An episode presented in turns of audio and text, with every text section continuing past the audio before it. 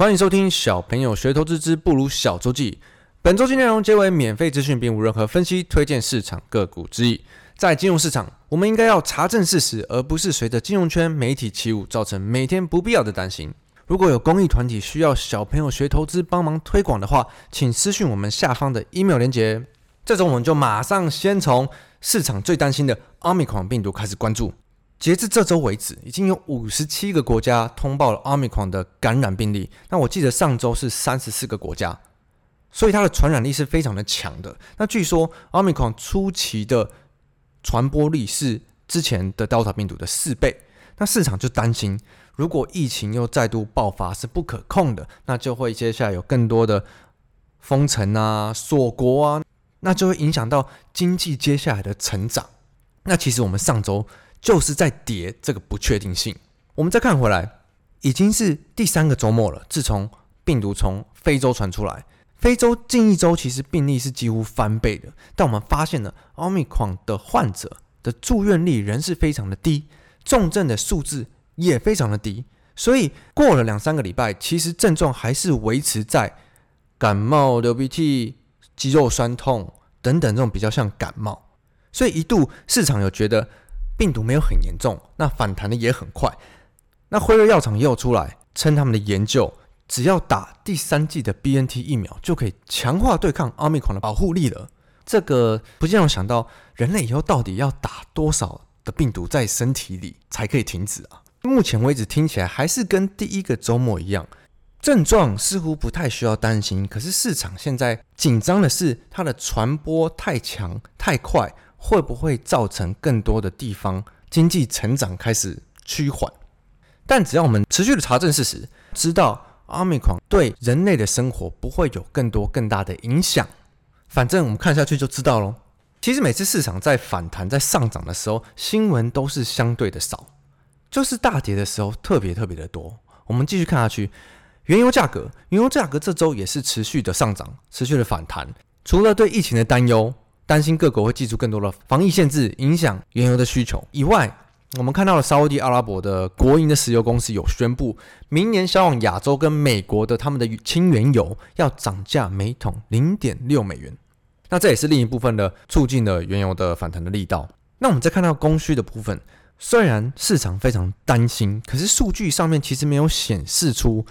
石油的消费受到重大打击的迹象，那 OPEC 这边的生产等等的，嗯，也对我们接下来原本的这个需求的展望没有任何太大的改变。所以目前为止，石油的价格跟指数在上周其实都是在跌，这个不确定性紧张的部分其实都是没有实现的，市场也不知道它会不会真的发生，但是就是先跌再说。但跌的时候。人们的情绪一加重，永远都会超跌。那我们其实上礼拜就有看到了。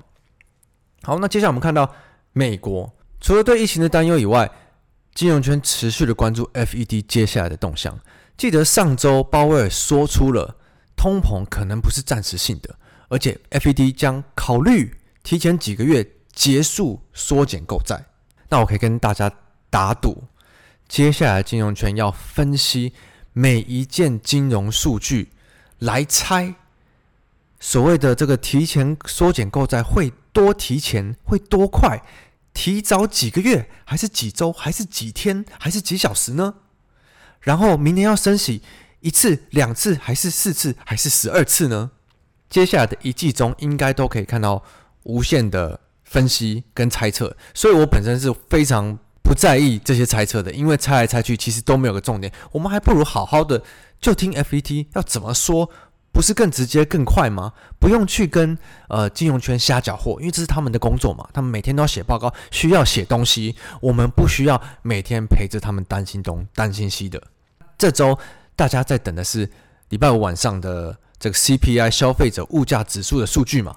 那如果这项数据高于预期的话，金融圈就要猜。FED 在接下来就会做出提前收紧这个宽松政策的决定，那明年升息的次数又要更多啦，等等的。那第一，CPI 的数据，金融圈也是猜的嘛，啊，所以猜这个数据它高于预期、低于预期之后要怎么做的，FED 动作也是猜的嘛。哇，这样猜起真的还蛮累的耶。幸好我现在不用做这种事情了。既然我不是很担心，我这个礼拜其实自己比较有关注到的美国的部分，我觉得我会比较在意看到一些大老板在卖股票，例如说之前 Elon Musk 就卖 Tesla，那他主要是用这个缴税的理由来卖股嘛。那我们这周有看到 NVIDIA 的老板也有卖股。如果有听我们第二季华夏玻璃执行长 Richard 以一个老板经营者的角度出发。看老板卖股的这件事情，我觉得有听第二季的听众们应该就很了解这什么意思。那我们接下来就看到欧洲，不，欧美这周其实都是反弹上涨个两到三个 percent。英国有宣布要恢复 work from home，就是居家远程的办公。那因为主要是要防这个 Omicron 的扩散。然后德国的病例其实也是增加的非常快，所以欧洲我们是看到有点。疫情重新爆发的感觉。那我记得德国好像也是创下了疫情以来的新高，市场的涨跌还是在这个疫情的担忧。在我们看到亚洲中国好了，中国这周涨得特别多，涨了四点六个 percent。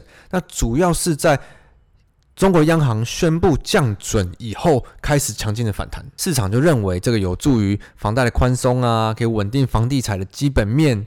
可是国际的信评还是觉得中中国的降准没有办法让他们的平等免于违约。我们其实听了也知道，中国在这样做多多少少是就是因为之前的恒大的事件嘛。但是恒大的事件现在国际上其实也不担心的，所以我就没有再深入的去看更多这个相关的讯息了。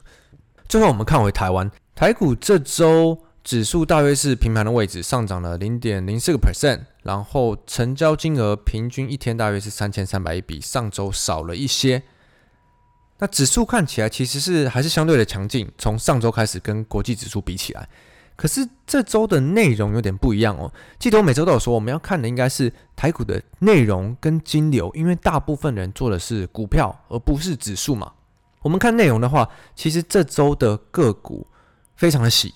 大盘的内容开始变得非常的黏，资金的轮动没有之前这么热络了。对短线的交易者来说，一定会觉得相对的不好做，因为每天不管是尾盘还是中间，都一定有一个暴杀急杀的一波。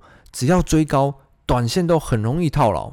那跟过去的好几周比起来，相对的短线交易的难度变高了。那跟我们第二季第二集讲的阿杂的感觉又出来了。但对做相对比较长的波段的人，不一定有这种感觉。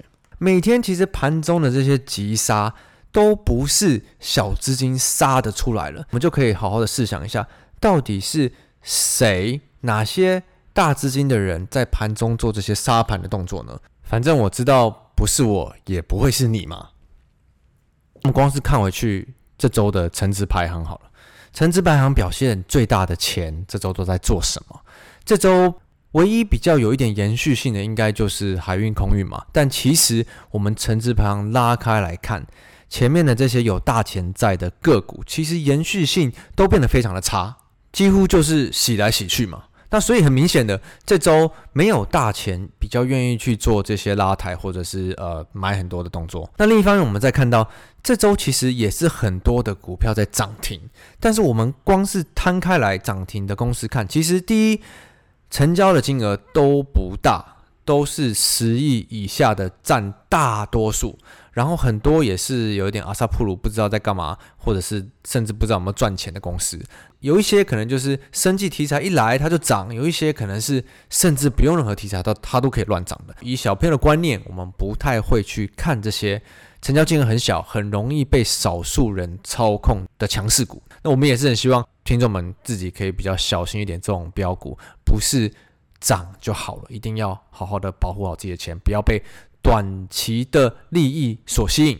那之前有提过的，从比较不知道在干嘛的公司，有题材的涨到法人在关注的，涨到绩优的，那这种明显的绩优的公司，数字获利良好的公司，其实是涨不动的。就算是月营收出来很强，或者是有些数字公布出来不错，法说讲的不错，其实都涨不太动。那我觉得这种时候，如果自己是知道自己是交易者的话，我觉得就要相对小心了，可以相对保守一点，或者收手一点，不不要在行情不好的时候硬拼，因为很多时候真的不是自己技术的问题，而是市场开始不好，自己还不愿意收手的问题而已。那反正我们就下周继续看下去。